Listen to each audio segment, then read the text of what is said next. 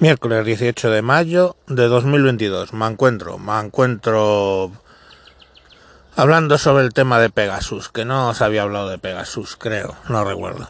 Bueno,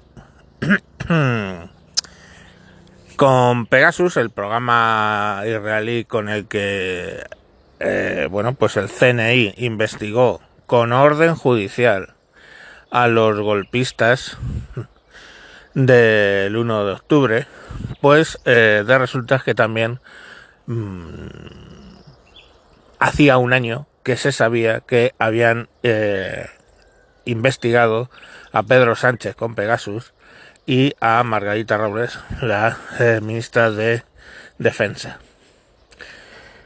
Eh, claro, que se reconociera que se había investigado a los líderes del golpe catalán pues ahora mmm, con amplia representación en el gobierno, apoyos, etcétera, pues el líder de Esquerra decidió que, que tenían que tomar cartas en el asunto. Entonces Pedro Sánchez pactó con con él eh, la destitución de la directora del CNI, Paz Esteban, a la que directamente pues ha tirado junto con todo el CNI a los pies de los caballos eh, alegando que es que él no sabía, no había sido informado por ella de las eh, investigaciones a los líderes del proceso. Eh, um,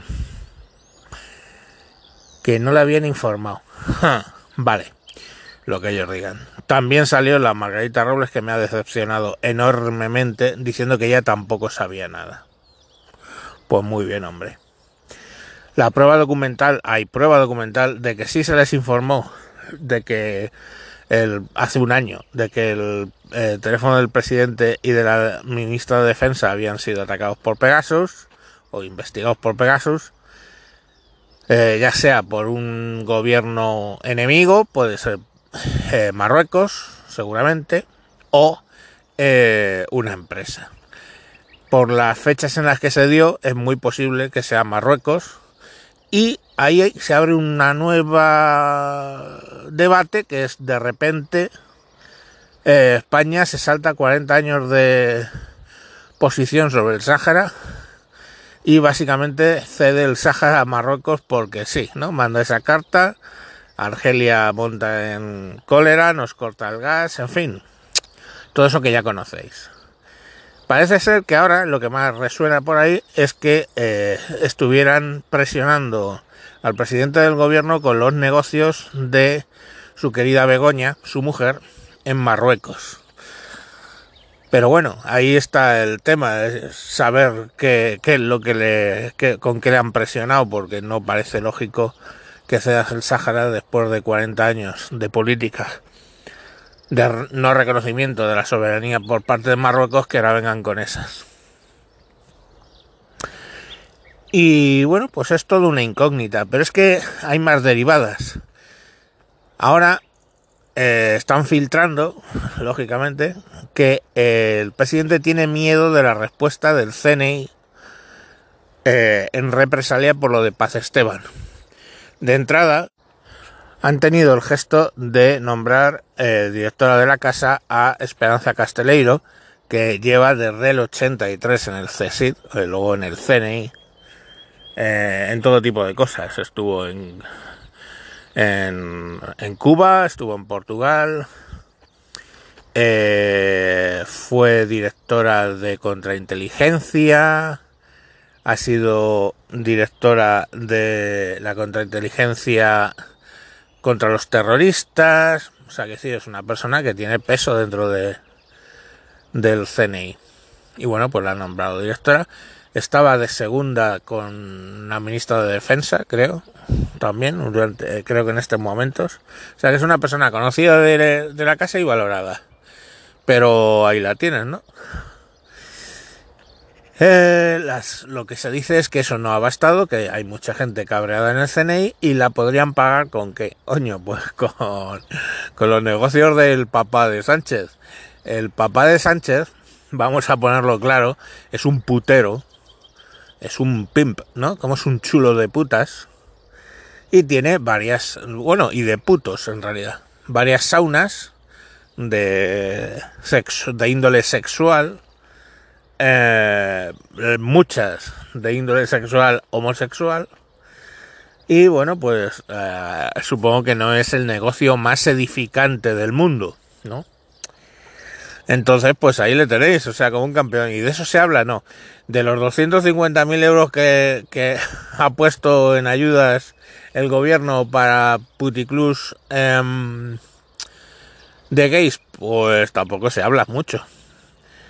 Entonces este eh, tiene miedo, claro, porque si se empiezan a sacar noticias, pongamos por caso, de los negocietes de aquí de mi amigo, por cierto, que se rumorea dentro de los mentideros que hay una cierta escena problemática del presidente en uno de esas saunas sexuales.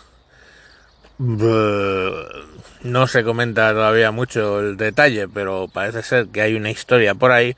Pues claro, este que es un pamemo de mierda, pues lógicamente ahora no le llega el sudor a la camisa porque porque está ahí. Quiero decir, es que lo que no puedes hacer es joder gratuitamente. O sea, aquí en España se destituyó a Emilio Alonso Mangrano, no pasó absolutamente nada, pues simplemente se cambió. Pero la forma que han tenido de echar a... a perdón, que se me lengua la traba. A Paz Esteban, pues eh, no ha sido bonita, ni de lejos. Ha sido dejarla ahí, ala, a que la atropellen los independentistas. Entonces, lógico que se cabren. En fin, ¿cómo terminará esto? Pues no lo sabemos. Seguramente de repente haya una filtración inesperada, comillas, comillas, de los negocietes del padre o de las aventuras sexuales del presidente en esas saunas sexuales de cierta tendencia. Pues chicos, quien con niños se acuesta se levanta meado, dicen, ¿no? Pues ala, tanta paz y tanta gloria. Veremos a ver en qué termina todo esto porque está muy revuelto y bueno, pues es posible que la nueva directora Esperanza Castelleiro ponga eche tierra sobre todos estos temas y mande al orden a los que pudieran filtrar información o puede que no, o puede que le dé igual, o puede que haya visto, como dicen, cuando veas las barbas de tu vecino pelar, pon las tuyas a remojar, pues ya vio cómo paga, cómo paga el Estado el servicio, eh, en el caso de Paz de Esteban, pues probablemente mm, le cueste tomar la decisión de no o de echar tierra o no hacer nada.